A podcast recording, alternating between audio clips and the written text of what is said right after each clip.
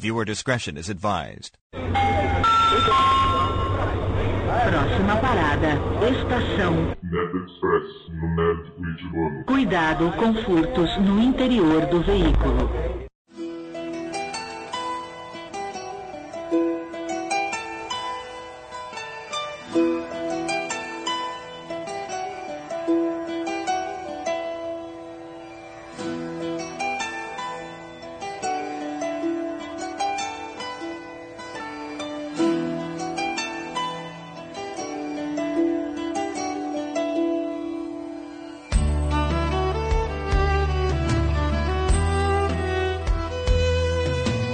Vida longa e próspera a todos, estamos aqui novamente reunidos para mais um Nerd Express, o podcast do Nerd Curitibano.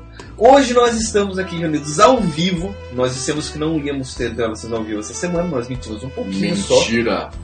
Mas assim, a gente não está gravando em lugar público, a gente está aqui gravando no nosso estúdio temporário, mas é um estúdio relativamente simples, a gente está testando algumas coisas ainda antes de poder abrir ao público, né? As duas últimas gravações tiveram ruídos meio estranhos, né? Porque falta de filtro, não sei o que. A gente está tentando corrigir esses problemas agora. Vamos ver se a gente consegue. Só pra explicar, agora a gente tá gravando num Mac pra ver se dá certo, porque esses PC só dão moia. Da Merda. outra vez a gente também. Só deu moia. What the fuck is Não, mas lá foi o Pablo que sabe mexer com PC e, né? É, enfim, foi um filtro que eu acabei. Agora sou eu que tô gravando, é outra história. Eu usei um filtro pra, que eu geralmente uso na gravação em Skype, mas aí a gravação ao vivo é diferente, eu não me toquei nisso e deu, deu, deu problema. Mas a gente tá aqui reunido pra gente gravar de novo um outro episódio. Dessa vez vai ser um episódio em duas partes. Exatamente. Então, a gente vai começar bem esse ano com um episódio duplo. né? A gente já vai lançar esse episódio quando vocês estão ouvindo agora no sábado. E o próximo episódio vai sair com um episódio especial no meio da semana que vem. Então fiquem de olho. que Fiquem vocês de vão olho. ter dois episódios. Por que a gente está fazendo dois episódios? Porque esse, esse primeiro episódio eu estava gravando, de repente a gente viu que tem duas horas de gravação. Eu acho que não vai dar muito certo a gente lançar um episódio de duas horas. Então a gente vai quebrar em duas partes. E são, são, é uma quebra bem bacana, porque a primeira parte, que é esse episódio que vocês estão ouvindo, a gente vai falar sobre um tema um tanto quanto diferente. Um tema que muitas vezes a gente não ouve muito dentro dos meios métodos, né? Eles não falam muito sobre isso, a não ser que eles estejam jogando RPG. Que são os métodos oraculares. Sim, o que, que são esses métodos oraculares? Eu falo um pouco sobre Tarô, sobre sobre Shin, astrologia, e sobre outros sistemas, um pouco sobre tudo isso, de que raios é isso, como é que funciona, de onde vem, para onde é que vai. E isso tudo vai dar um podcast inteiro. O próximo podcast, da semana que vem, a gente vai apresentar um guia do Nerd Curitibano para os oráculos e os jogos de RPG, onde a gente vai mostrar como tudo isso que a gente viu neste episódio pode ser aplicado de diferentes formas em jogos de RPG. Participando desse podcast está comigo o André, que desde que ele descobriu o tarô, ele não consegue largar esse, ca- desculpa, esse baralho. Do meu lado aqui está o Luciano, que adivinha a sorte do dia olhando para o bigode. Aqui do meu lado tá o Grafo, cuja leitura preferida é de pentelhos no saco dos outros. E também está o Pablo, que na boca de café ele, ele tenta descobrir como ser engraçado novamente. Mas enfim, vamos. Mas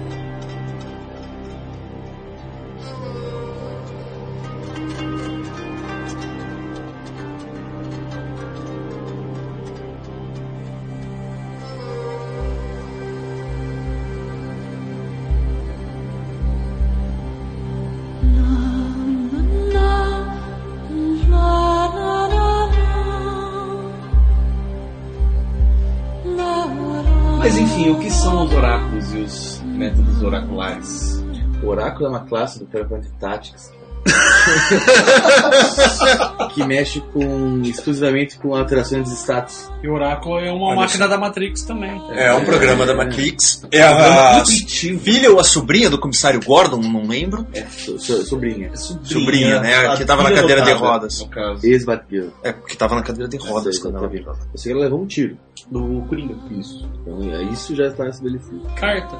Cara, Carta, fato. que se usa bastante nos em alguns sistemas oraculares, como o tarô. Mas enfim, o que são os oráculos? Os oráculos são ferramentas, né, de diversos tipos, desde uma pessoa a quem você consulta, quem assistiu 300 lembra disso, aquela mina toda gostosinha, Ruivinha, né? passeando toda peladinha, não sei o que, e aí aqueles velho escroto tentando comer a Em volta menina. de, de caras bonitos, né? E isso vem do oráculo de Delfos, toda uma lenda grega que na verdade dizem que existiu, eu não, Não, existe, não lembro, existe, né? Existe o templo lá em. Delfos que É uma o- coisa assim. Que era oráculo. Que as pessoas iam lá para se consultar e ter suas dúvidas sobre o mundo, sobre a vida, sobre suas possibilidades de crescimento ou de desenvolvimento. Pitonisa, que era a sacerdotisa do Exatamente. Apolo, que recebia o, o espírito de Apolo, quase como um espírito montasse nela. Olha só. hein? Quase como uma. uma- Um encosto. um encosto. quase- Não, um encosto. É uma não, possessão, Não, quase. quase uma possessão. Ela, ela descrevia que ela, que ela, ela, ela era uma montaria para Apolo para poder dizer o futuro. né? O Apolo que dizia o futuro. Nada que a Igreja Universal não resolva. E a- além do oráculo, enquanto pessoa, você tem várias outras ferramentas que foram desenvolvidas em diversos momentos. As runas vikings e celtas Wogan, né? Que eram os alfabetos mágicos, que algumas pessoas eram iluminadas para utilizá-los. Na. Acho que já é quase Idade Média, quando o tarô começa a se popularizar, apesar de ser um conhecimento lá do Egito, segundo a mitologia que envolve tarô, que também são cartas de um livro, né? Na verdade, seriam páginas de um livro que não é encadernado, porque o conhecimento daquele livro se presta a diferentes informações em diferentes momentos. Isso é o mesmo pressuposto do Xing, que é um outro sistema chinês, que quer dizer basicamente o livro das mutações. E o Xing em si mesmo são só os hexagramas. Se você for Uhum. perguntar para um chinês o que é o Xing, o Xing vai falar são 64 hexagramas. E a, a forma de você ler o Xing é você jogando moedas ou consultando com varetas de milifólio. E eu vi recentemente que dá para você também consultar com dados de oito lados. Cada lado é um trigrama, você joga dois dados, você tem os dois você tem o hexagrama. E jogando esse, esse- esses jogando dessas formas, você tem o hexagrama montado e é assim que você lê o Xing pelo hexagrama. E já Então, é um livro sem páginas também, né? É uma coisa bem interessante. E já guarda essa ideia de jogar com dados de oito faces, porque para jogadores de D&D isso é muito apropriado, né? Exatamente. Não só de DD, mas vários outros sistemas usam dados de espaço. Tem? Earthdawn, por exemplo, usa todos. Só que É bom, mas Earthdawn... Eu vou fazer um pedido. Se alguém aqui conhecer Earthdawn, manda e-mail pra gente, né? Tipo, Eu tô atrás de gente que joga Earthdawn há muitos anos e não conheço ninguém. Mas enfim, continua.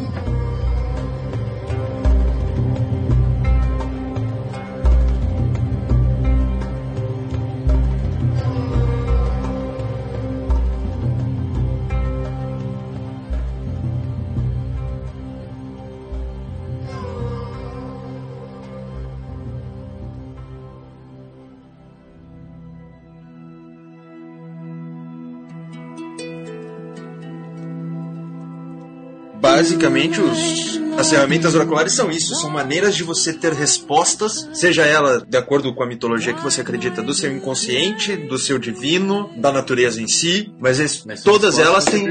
É, todas elas têm essa postura de ah, vou te ajudar a resolver aquilo que te perturba no momento. E em alguns casos também tem toda a questão de futurologia e tal. Mas isso já não é mais tão comum de se acreditar dessa forma. O tarô não tem essa proposta, ah, as runas não têm essa proposta, o I Ching não tem essa proposta, a numerologia um pouco, A astrologia não tem essa a proposta. astrologia não tem mesmo essa proposta. A leitura de sonhos já, a onirologia, né, já tem um pouco disso Já também. Qual escola que Exato. usa.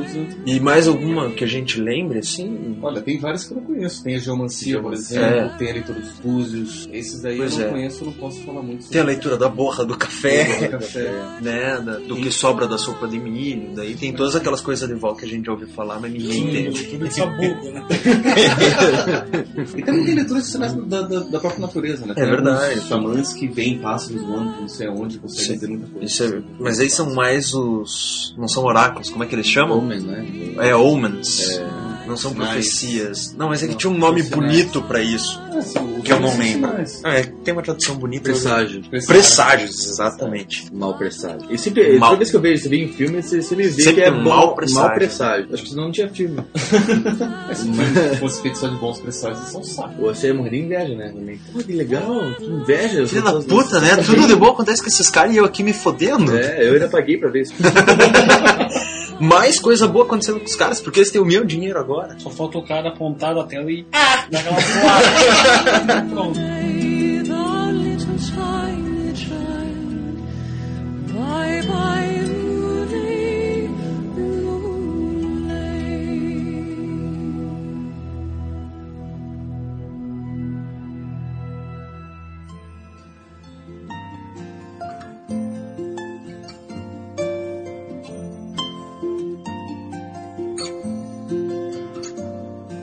Então a gente fez aqui uma pequena lista de alguns métodos e sistemas divinatórios que a gente gostaria de comentar um pouco. São sistemas que nós, pessoalmente, temos algum certo conhecimento. Não somos especialistas, não somos... Nem de longe. profissionais. Nós somos simplesmente nerds que nos interessamos por esse tema. O primeiro que a gente quer comentar aqui é o Tarô, que é basicamente o sistema mais... Conhecido, clássico até, né? Que você vê em qualquer lugar, assim, as cartomantes e... Ah, eu vou ler o seu futuro, tirando a leitura da mão da Não, mão. o, o, o mais divertido não é nem o vou ler o seu futuro, mas sim eu trago seu marido ou namorado de volta em cinco dias. É verdade. Se for no interior, em dois, em sete. Sete. Demora mais. Fora, Correios. fora da capital é sete dias, mas aqui na capital é cinco pra Sim. trazer o amor de volta. Malditos Correios. Os Correios demoram mais. O tarô, como a gente já comentou anteriormente, ele é um livro, na verdade. né? Ele conta uma história. Essa história é a jornada do lobo. Você tem duas divisões no baralho. Além dos naipes, que são os mesmos naipes que todo mundo já conhece, ouros, espadas, paus e copas.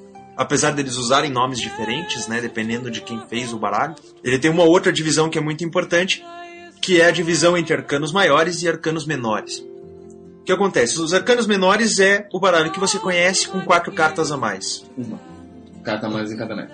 Portanto, quatro cartas a mais. Né? Que são, dentro das cartas de corte, você tem lá o, o pajem, o cavaleiro, a rainha e o rei. Então, O os naipes... é mais é o pajem. Basicamente o cavaleiro é o valete e o resto tudo. Depende, depende do baralho. Tem baralho que diz que o, o cavaleiro é o valete. Sim, foi o que eu vou falar. E tem- mas tem baralhos que dizem que o pajem é o valete. Porque o, o valete, a, a figura dele é de um jovem nobre. Hum. Então, às vezes, ele é o pajem, ele é aquele que está começando a aprender como é a corte. Mas aí depende muito do autor tal. E os arcanos maiores, que são o, a grande referência, eles são os arquétipos maiores, eles são as informações puras do tarô, né? Você tem lá 22 cartas que vão simbolizar todo o caminho de uma pessoa, desde a sua inocência máxima até o momento em que ela se torna una, una com o mundo. E nisso ela vai passando por diversas transformações, diversas novas experiências, novos desafios, e cada um desses desafios é uma carta do tarô, dos arcanos maiores. E os arcanos menores, que são o baralho, o baralho normal com essas quatro cartas a mais, são refinações des- desses mesmos conceitos dos arcanos maiores. Aquelas experiências que são vividas nos arcanos maiores são descritas em detalhe nos arcanos menores. né? Pelo menos essa é a escola que eu sigo. Tem gente que pensa diferente também. Tem gente que não joga com arcano menor, tem gente que não joga com arcano maior também. O baralho cigano, por exemplo, é um tarô que não usa arcanos maiores. Uhum. E também não tem as quatro cartas a mais. É, tem gente que joga tarô com carta normal de baralho. É,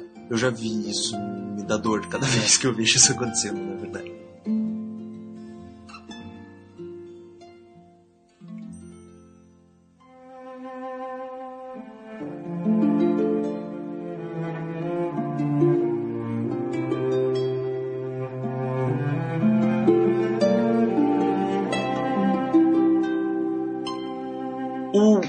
Legal do, do tarô é porque ele é muito versátil, né? Você tem várias possibilidades de como abrir esse baralho. Então, você pode usar apenas uma carta, ou três, cinco, vinte cartas às vezes. Então, cada uma dessas aberturas, que é o nome técnico da coisa, esse técnico foi entre aspas, vocês que não conseguem ver. Essas aberturas, elas vão te permitir responder perguntas de natureza diferente.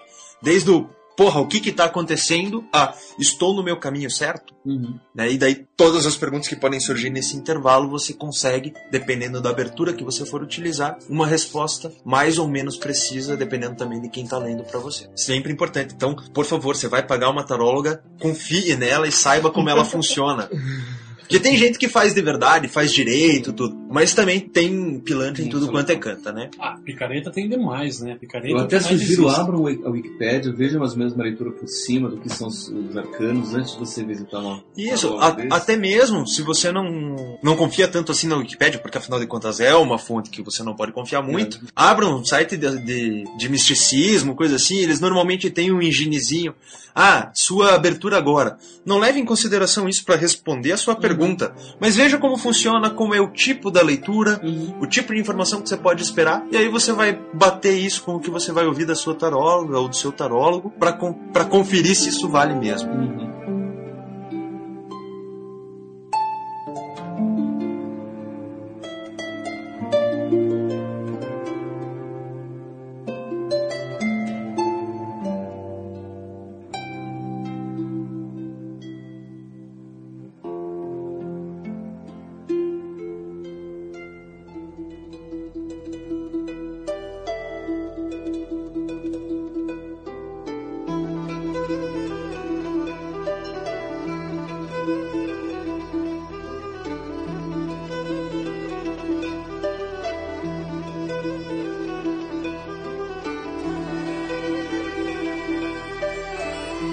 Do tarô, existe um outro é, método de oracular aqui que a gente conhece um pouco mais a fundo, que, ao contrário do tarô que tem uma origem meso-mundial ali, né, mediterrânea, você tem o I Ching lá do extremo oriente que veio da China. E aí? O Xing é O I história Ching. interessante porque ele começou como uma simples jogada de moedas para saber sim ou não. É tipo aquela bola 8 dos americanos. mais menos. falar. É, só- é, mais ou menos. Só que começou assim, tipo, o cara coroa. Olha só. faço ou não faço? Sim ou não? Só que como pro, pro chinês tem Nada é tão simples. nada tão simples, eles viam essa questão do sim ou do não também como questão de yin e de yang. Então, naquele determinado momento, eu devo ser mais yin ou mais yang? Então agora, por favor, o que raios é Yin e o que raios é Yang? Yin e yang são duas Em, em termos leigos e rápidos, não precisa desenvolver demais. Basicamente, duas formas de energia opostas, antagônicas e complementares que passam por todo o pensamento chinês.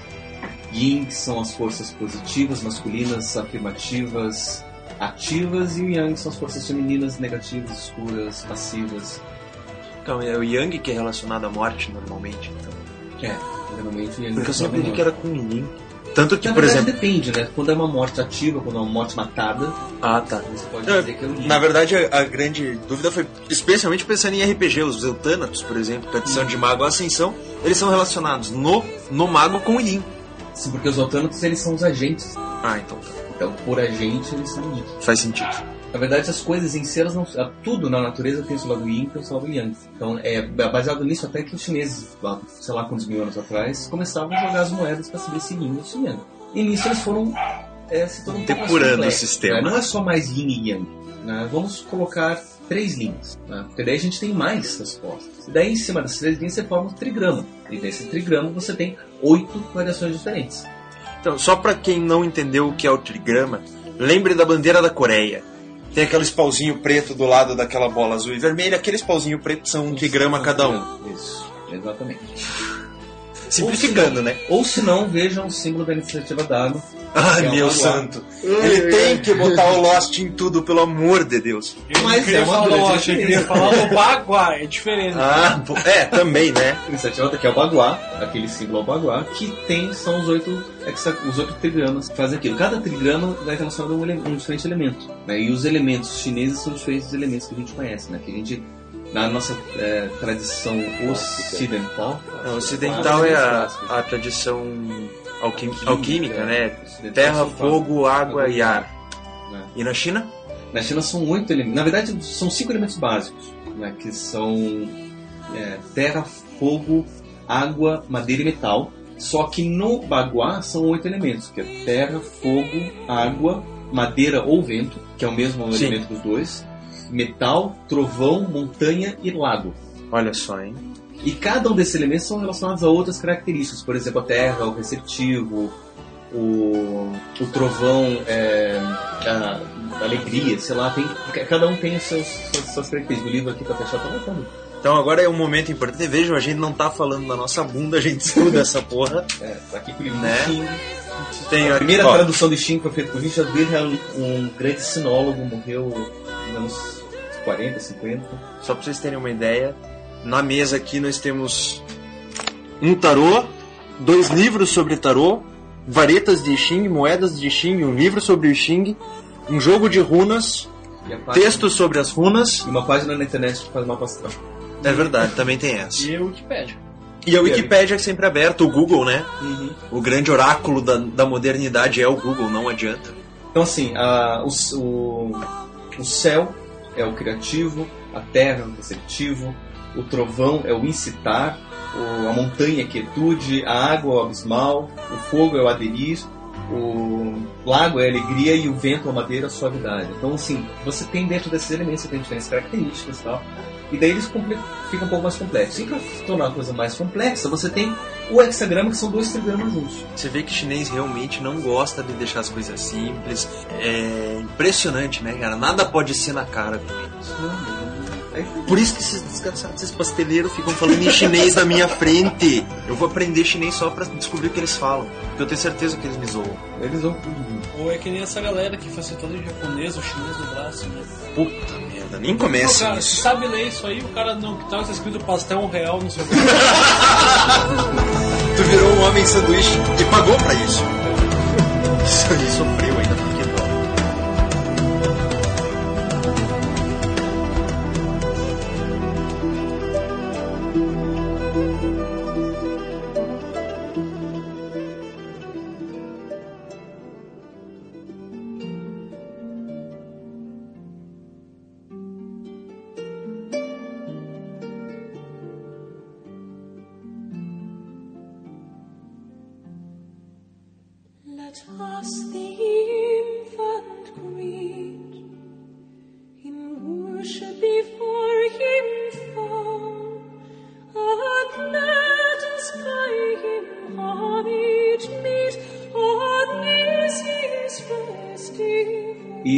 tem 64 hexagramas. Daí a leitura é feita com moedas. Daí você joga três moedas. Cada moeda tem o valor caro ou coroa. Um lado vale 2 pontos, outro lado vale 3 pontos. Então você pode somar 6, 7, 8 ou 9 pontos. Daí dependendo do valor que você soma, você tem uma linha diferente. Uma linha aberta ou fechada, mutante ou estável. E dependendo dessas linhas, você faz a leitura do, do, do Steam. Para nossa sorte, a gente não precisa decorar o que significa cada hexagrama e cada linha do hexagrama. São mais de, sei lá, imagina 64 vezes 6. Ah, isso a gente calcula. 64 vezes 6? São 6 linhas por hexagrama. 384 combinações. Não, são 384 linhas diferentes de leitura, né? Então- Não, não, são, são mais. São, são 64 vezes 64. Né? é 64 vezes 64. Nossa, 64. 4.096 É, combinações. 4.096 combinações diferentes. Então a gente não precisa decorar tudo isso. Tem um livrinho. Tem vários livros. Livrinho, vírgula. O negócio não é tão pequeno assim. São vários livros. O livro que eu tenho tem umas 500 e poucas páginas.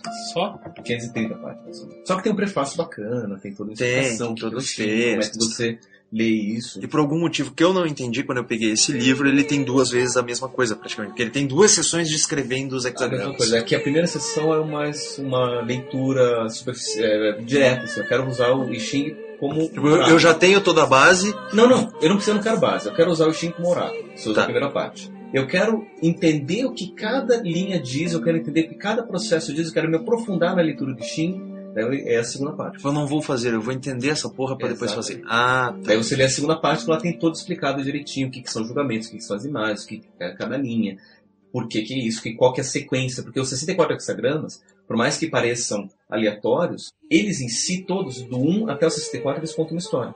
né? É, você comentou que era um livro também, né? É um livro, né, o livro das mutações. Ele conta essa história que começa com o criativo e termina com o hexagrama 64, que é o antes da conclusão. Olha só, ele termina antes da conclusão, viu? É coisa de chinês, você não vai Não, entender tão fácil assim. Que o 63 que vem o 64 é o após. Olha só, hein? Então, na verdade, a história inteira é a conclusão pra ela terminar no 63 e recomeçar no 64. Enfim. Né? Eu entendo a lógica é- chinesa do jeito que vocês quiserem, porque a lógica chinesa não é. Não é lógica. É analógica.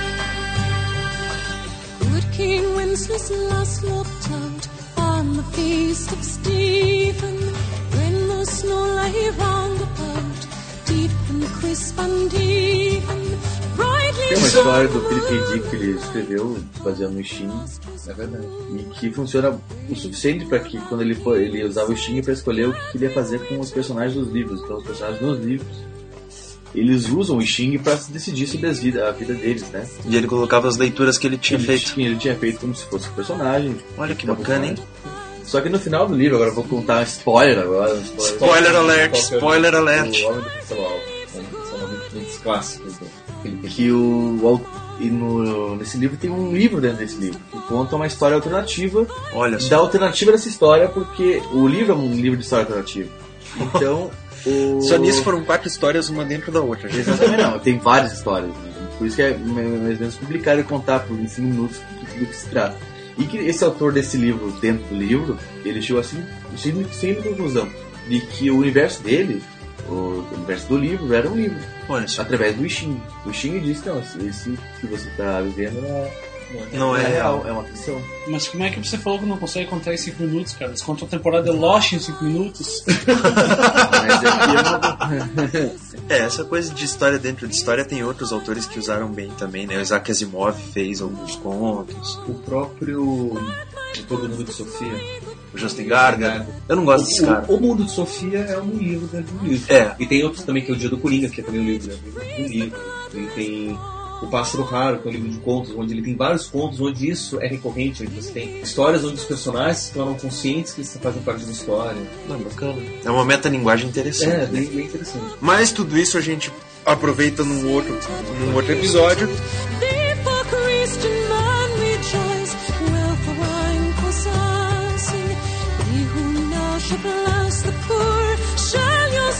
Man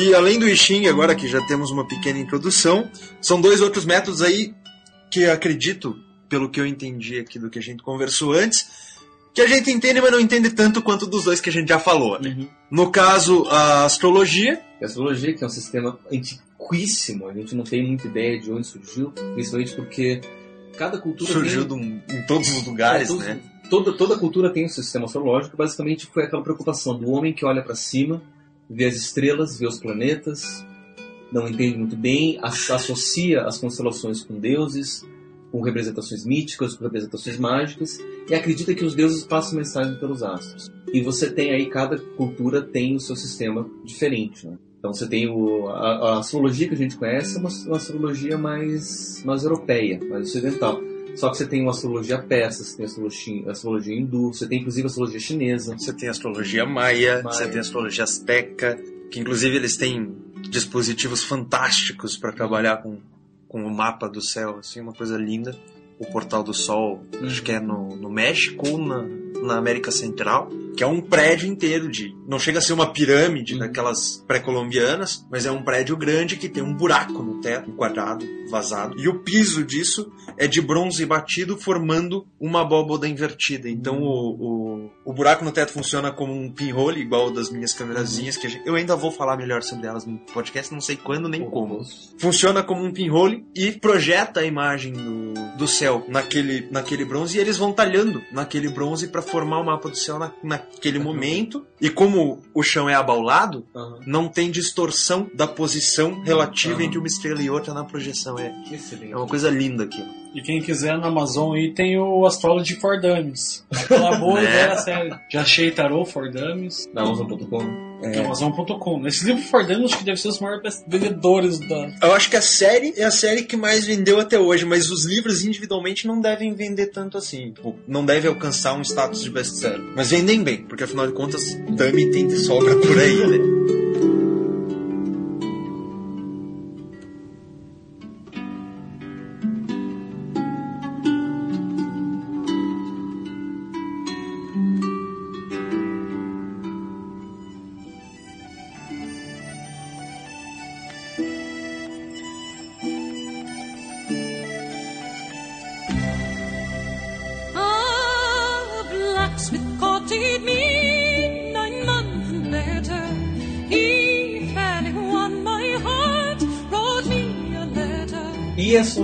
Mais está familiarizado é a astrologia, essa astrologia ocidental.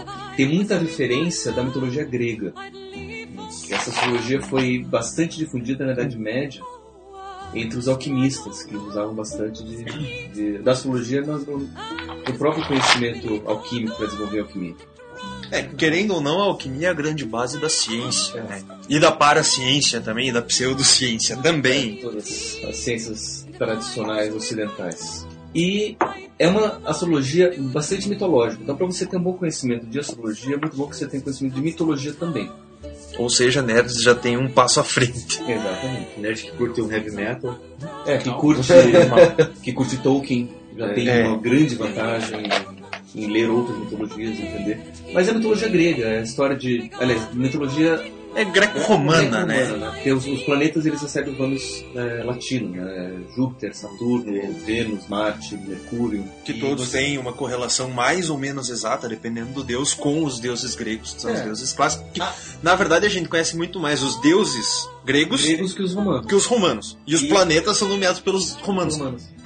Não faz Porque sentido. latinos que. É, não sei, porque eles falavam que- latim, É. aquela bosta toda, mas Blá, blá, blá. né, é uma coisa que não faz muito sentido. E basicamente o que, que um, um mapa astral é? É um mapa do momento. O que, que os astros estão configurados naquele momento e dependendo da relação que cada planeta faz entre si, eles dizem, eles contam uma determinada história. Tem, eu conheço um astrólogo que trabalha com astrologia mitológica que quando ele vai fazer uma leitura de um mapa, ele pega aqueles dois planetas que estão numa determinada relação e vê qual que é a relação entre esses dois, planetas. E existe algum mito que conta a história dessa relação? Olha que legal. Então, por exemplo, se tem lá uma conjunção entre Marte e Vênus, num determinado signo qualquer. Marte e Vênus já se encontraram em alguma história mitológica? Se encontraram. Eles eram amantes. Né? Vênus era casada com, com o Império. Não, a festa é o, é o grego. Vulcano. Vulcano. Vênus era casada com Vulcano. E daí, não Vulcano do esporte, mas Vulcano grego. Eu não resisti, desculpa. Eles eram casados e Vênus tinha um caso com Ares. Um caso extraconjugal. Até que Vulcano descobriu e prendeu os dois numa rede que era inquebrável. Invisível e inquebrável. E estava disposto a desmascarar a, a traição desses deuses para todos os deuses do Olimpo. Enfim, a história continua. Então, se- então, quando ele vê essa conjunção entre Marte Vênus no mapa, ele pega essa história da mitologia e vê como que isso se aplica no, no comportamento daquela, na, naquela determinada situação daquela pessoa.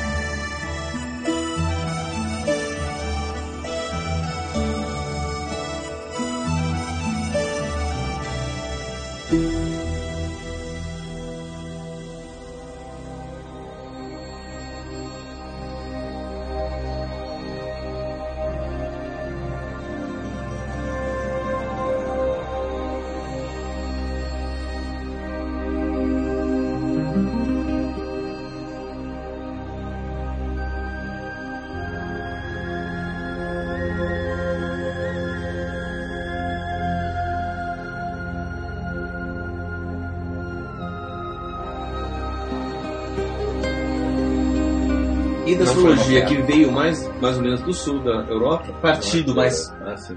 pro norte da Europa, a gente tem um outro sistema muito típico lá da região da Escandinávia, do, daquelas regiões gélidas, que são as runas, que são pequenas pedrinhas com letrinhas escritas que os nerds são familiarizados. É, isso aí, você leu Tolkien, você já viu uma runa na sua frente, porque todo o alfabeto anão é baseado É. nisso aqui. Inclusive, o curioso sobre a, a- a runa, além de toda a parte mitológica, tal, de ser um alfabeto mágico dos países germânicos, tudo mais, é, os próprios nomes das criaturas elfos, anões, hobbits não, né? Mas elfos e anões, por exemplo, são monstros da mitologia nórdica. Não são não, são criaturas da mitologia. Não, são monstros, cara. Na verdade, eles eram malvadinhos mesmo É, né? Duendes, aquelas coisas assim, não, não não são pessoas legais. criaturas, Tipo, só o né? Tolkien acha que elfo é bonitinho. e depois todo mundo que bebe do Tolkien, né? né? Todo mundo que bebe do Tolkien, o Dave Arneson, companhia daí acharam que elfos eram bonitinhos. Mas antes disso, os bichos eram do mal. Que inclusive é muito bem retratado na série do Discworld. Os elfos são maus. Essa série eu não conheço. Essa série é muito boa. É, muito boa. Muito boa. E bebe bastante de mitologias variadas também. Agora, as runas é, é, é um pouco complexo porque você tem que determinar, antes de qualquer outra coisa, da onde ela vem, né? Porque você tem a runa germânica, você tem a runa viking, você tem a runa. Celta. A runa celta não é bem uma runa, ele é um alfabeto um pouco diferente, que eles chamam de Ogan, né? E, assim, pelo que eu entendo, não, não, não fui muito a fundo no Ogan, mas parece que ele é mais usado como feitiço mesmo. Você coloca uma, toda uma frase e aquela frase tem um determinado poder. Mas tem a parte divinatória e oracular também. também. E as runas elas funcionam assim, cada letra, né, tem uma relação muito íntima com um determinado ser ou fenômeno da, da natureza específica daquela região ou da mitologia daquela região, um deus ou um monstro alguma coisa assim. E isso é o que vai ser lido, porque cada uma dessas desses conceitos que a runa traz, né, vai ser um passo na resposta. É, eu tô Ainda não, não sou um grande estudioso, né? Eu passei uns poucos anos apenas lendo a respeito. Aí eu comprei o meu alfabeto para tentar entender melhor, porque faz falta a prática. As runas, elas funcionam mais ou menos como o tarô. Você tem aberturas diferentes para determinadas questões, você tem maneiras de tirar cada pedra para lê-la como o tarô. Você, elas são duas disciplinas relativamente próximas. E, inclusive existem vários trabalhos, eu não me aprofundei neles ainda, que relacionam aí também com a astrologia, com diversas outras disciplinas. Todas essas coisas podem ser relacionadas. Então, num determinado momento, ó, uma carta do tarô pode ser referenciada a um determinado planeta, que por consequência tem uma runa anexa. O engraçado é que o baralho de tarô do, Aleister Crowley, as cartas já tem isso, Já tem- já tem lá desenhadinho qual é o planeta, qual é... Não só o do Crowley. O do Crowley é o mais famoso, porque ele fez todo aquele bambambam bam, bam com a Golden Dawn, aquela porra toda, né? Mas vários baralhos tem, tem baralho astrológico, o tarô astrológico, existe isso. Que é um cara que resolveu estudar a astrologia, já sabia o tarô, ou vice-versa, e viu, porra, isso encaixa. Daí ele foi lá e foi pesquisando, decidiu, ah não, isso aqui encaixa bem aqui. Então, por exemplo, não sei dizer qual seria o, planeta que simboliza a força. Mas você pode pensar em Marte. Marte, então. Depende da força. Né? Não, força Força ativa, força vai. ativa. né? Então daí isso poderia ser relacionado com a própria carta da força, apesar de que ela tem um, um- um certo quê passivo, mas ela ainda assim é uma, uma força aplicada. Ela tem um objetivo na aplicação da força. Então acaba encaixando com Marte. Uhum. Né? Você tem, deixa eu pensar Sol. aqui. É, o, A carta do Sol. a carta do Sol é o Sol astrológico também, né? E você tem cartas, por exemplo, o carro, que é o grande triunfo no tarô, é o arcano 7. A gente já confere aqui, não, eu acho que é o 7 mesmo. É, o, o carro é, é o 7. Que ele também tem um quê de, de comunicação, e aí ele entra bem com Hermes, que eu não sei como é que ele, qual é o. Mercúrio. É Mercúrio, né? Ou pode ser signo de gêmeos ou casa 3 também dentro da astrologia. Tem várias possibilidades. Então, existem várias relações que podem ser feitas. E aí tem runas aqui, deixa eu ver se eu acho o nome dela agora, porque eu ainda não sei direito. Ó. Por exemplo, a runa do carro é Haidó, é, que é a runa da viagem e do carro. O símbolo dela é uma carruagem. Então faz sentido. Tem, tem a Clarice do Odin também, né? É, é mesmo que fala. Que é puxado por cavalo de outro plato, né? Os- É, Sleipnir. Sleipnir é o cavalo, daí tem o carro. Que é a visualização de urso maior. E o curioso é que, por exemplo, toda a carta do tarô é puxada por dois cavalos, pra fechar oito patas também. É sempre são. É o, é, o, é o cavalo negro e o cavalo branco, normalmente, né? No tarô clássico, que é o tarô de Marsella, A carta do, do carro. a carta do carro. Ele é puxado por dois cavalos. No tarô egípcio são dois leões, leopardo, sei lá, o bicho, mas é um preto e um branco. Então isso é uma coisa que se repete. Por quê? O triunfo significa que você tem uma base sólida e, portanto, você tem tudo coberto. Você tem os dois lados da moeda do seu, do- a seu favor.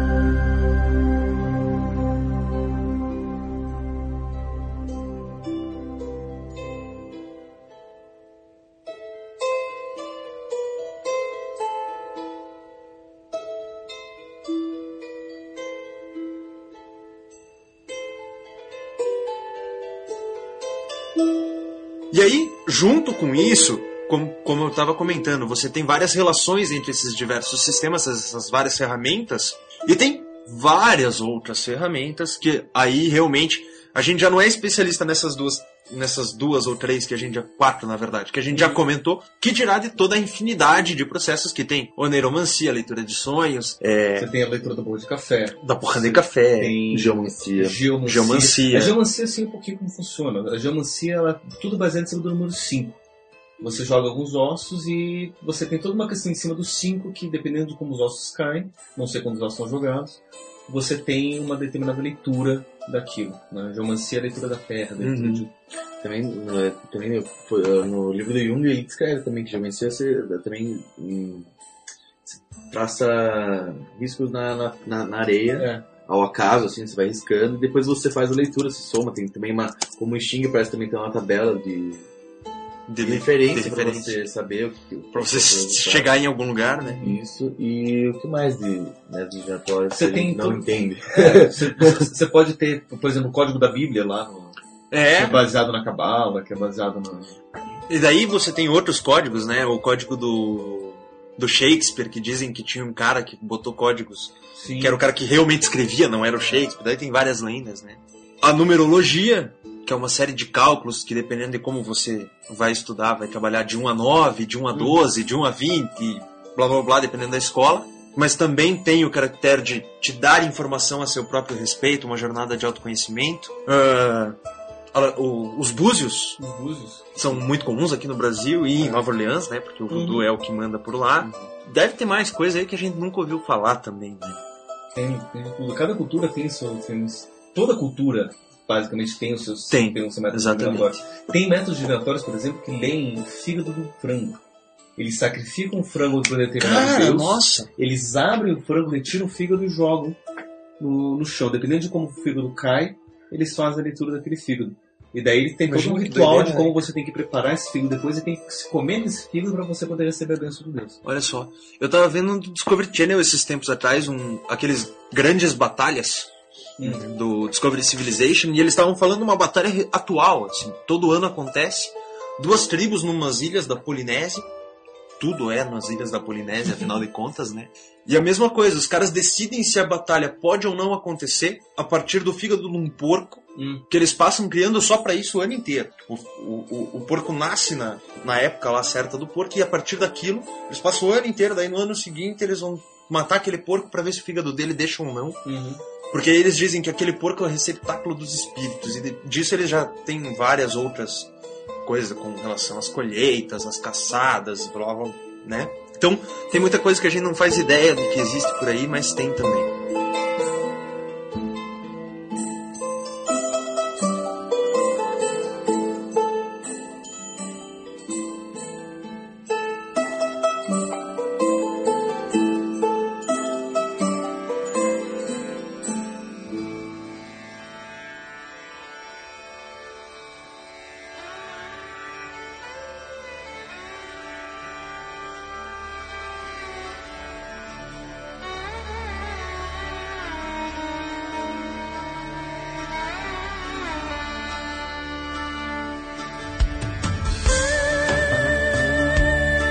Agora sim eu acho que a gente chega na parte que realmente é nerd da brincadeira, né? Vamos falar de RPG. RPG e como que isso. Tudo isso que a gente falou pode ser usado em RPG. Só que antes a gente vai falar que existe uma. Tipo, vamos revelar uma coisa para quem não sabe. Muitos jogos de RPG, sistemas de RPG, já pressupõem o uso de vários desses sistemas que a gente já falou, ou outros sistemas próprios do, daquele Exato. jogo. Por exemplo, Né? o mais comum, mais óbvio, é quem joga Mago Ascensão sabe que existe um baralho de tarô de mago. Você compra o livro da segunda edição de Mago, vem lá na capa a carta Da segunda e da terceira Da também, terceira né? Da também? terceira vem ela pe- pegando fogo, É porque já tá verdade. caindo o É negócio. verdade.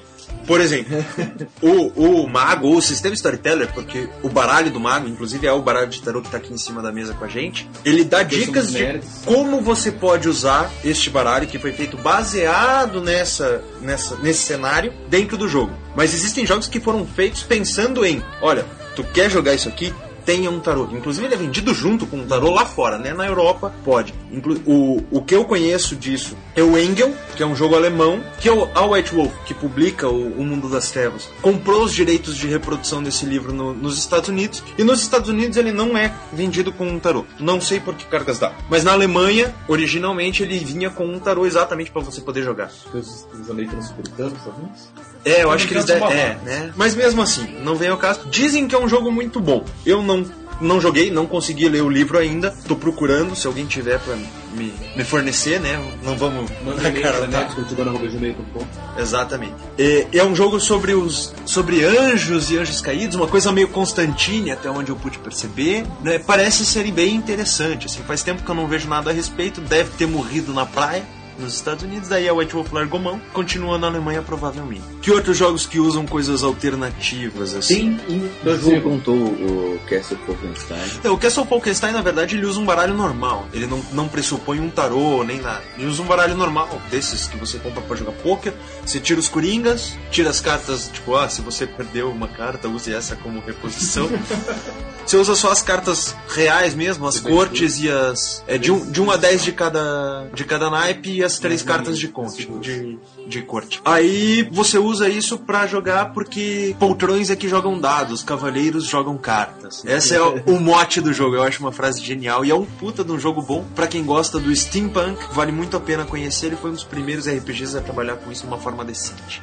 Tem um jogo que é conhecido entre os jogadores de AD&D segunda edição, que é o Dragonlance. Quando ele saiu ah, na época da segunda edição, que o Dragonlance ele já, ele já é um pouco mais antigo, ele começou com, com romances, sabe? daí ele virou jogo depois, agora e depois ele mudou de sistema, virou D20, virou um sistema que era de, de- de fichas e acabou com tudo. Mas na época que era bom, o, a caixa do jogo, o box set, vinha com uma série de coisas e vinha com um baralho que você tinha que montar. Ele vinha eram, uma- eram fichas com as cartinhas que se você destacar, montava um baralho, um baralho pequeno, e chama Talis Deck, né? O, o Baralho de baralho Talis. Que são basicamente 60 cartas, são 10 cartas de 6 naipes diferentes, e você usa essas cartas no meio do jogo, né? É como se fosse o tarô do mundo de Anselm, né? Que é o mundo de Dragonlance. Dragonlance. E lá você tem. é, é, o mestre usa essas cartas na hora de, de decidir o destino dos, dos jogadores, na hora de decidir quem, que, que, que- o que, que vai acontecer, se eles vão encontrar alguma coisa, se não vão encontrar, quem que eles vão encontrar, se eles vão ter sorte, se não vão ter sorte. Então, em grande parte, você pode decidir muita coisa do jogo usando só esse baralho de detalhes. E você não precisa usar dados. Você só vai usar dados, enfim, quando você vai rodar alguma habilidade muito específica. Você não precisa rodar testes, você não precisa rodar tive sorte, tive sorte. Você tira na carta, você vê as cartas, você vê, ah, o que, que eu encontrei? Tira na carta, ver o que encontrou. Quem que eu encontrei? Tira na carta, ver quem se encontrou. Nisso, o, o mestre ele vai criando a história enquanto ele vai tirando as cartas dentro da narrativa que ele está.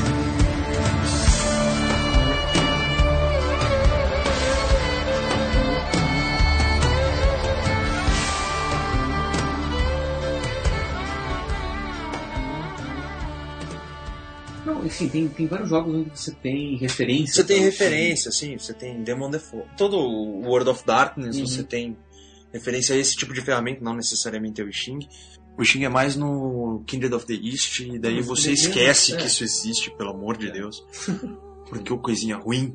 Mas mesmo no, no- no próprio Mago Ascensão, você tem algumas referências ao Steam quando você trata, por Sim. exemplo, dos próprios. É, Da, é, a Irmandade de Irmandade Akasha, o Coro Celestial, o- o o, o culto do êxtase usa muito esse tipo de coisa. Uhum. Né? Não, não só o Xing. Os, os Urbano eles usam bastante o Ogan. Hum. Eles falam várias vezes do Ogan, inclusive porque é, é mais ou menos da mesma disciplina celta, aquela coisa assim. né? Hum, que mais? O, o novo World of Darkness já não fala tanto disso, apesar de que usa também, né? Parece que vão lançar agora um tarô do, do novo World of Darkness também.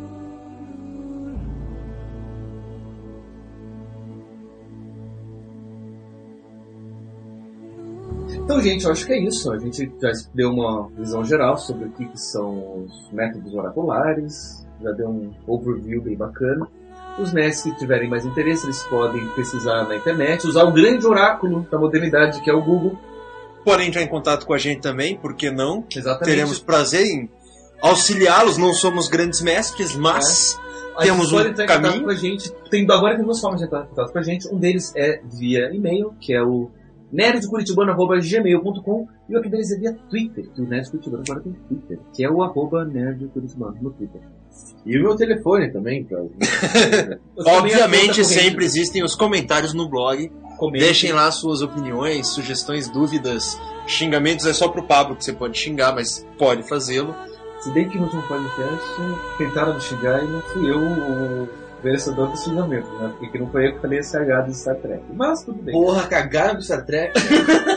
Todo mundo falou cagada de Star Trek, então fechou. Mas enfim, voltando, fina- finalizando esse episódio, quero agradecer a paciência de vocês. Espero vocês no próximo episódio, daqui a alguns dias, no meio dessa semana, no nosso episódio especial, que é a continuação onde a gente vai apresentar o nosso guia do Nerd Bitbano para os oráculos e o RPG. Gente, gente, é isso, valeu. Obrigado, Namastê e até a próxima. Então agora, pessoal, esperamos vocês agora no meio da semana e na semana que vem com outros episódios também. Até a próxima. Eu fico nessa, bom cigarro, bem gostoso. E quem sabe na próxima eu volto. E aguarde, logo teremos na Tiradentes a, a tenda do Nerd Curitibano. Valeu, gente.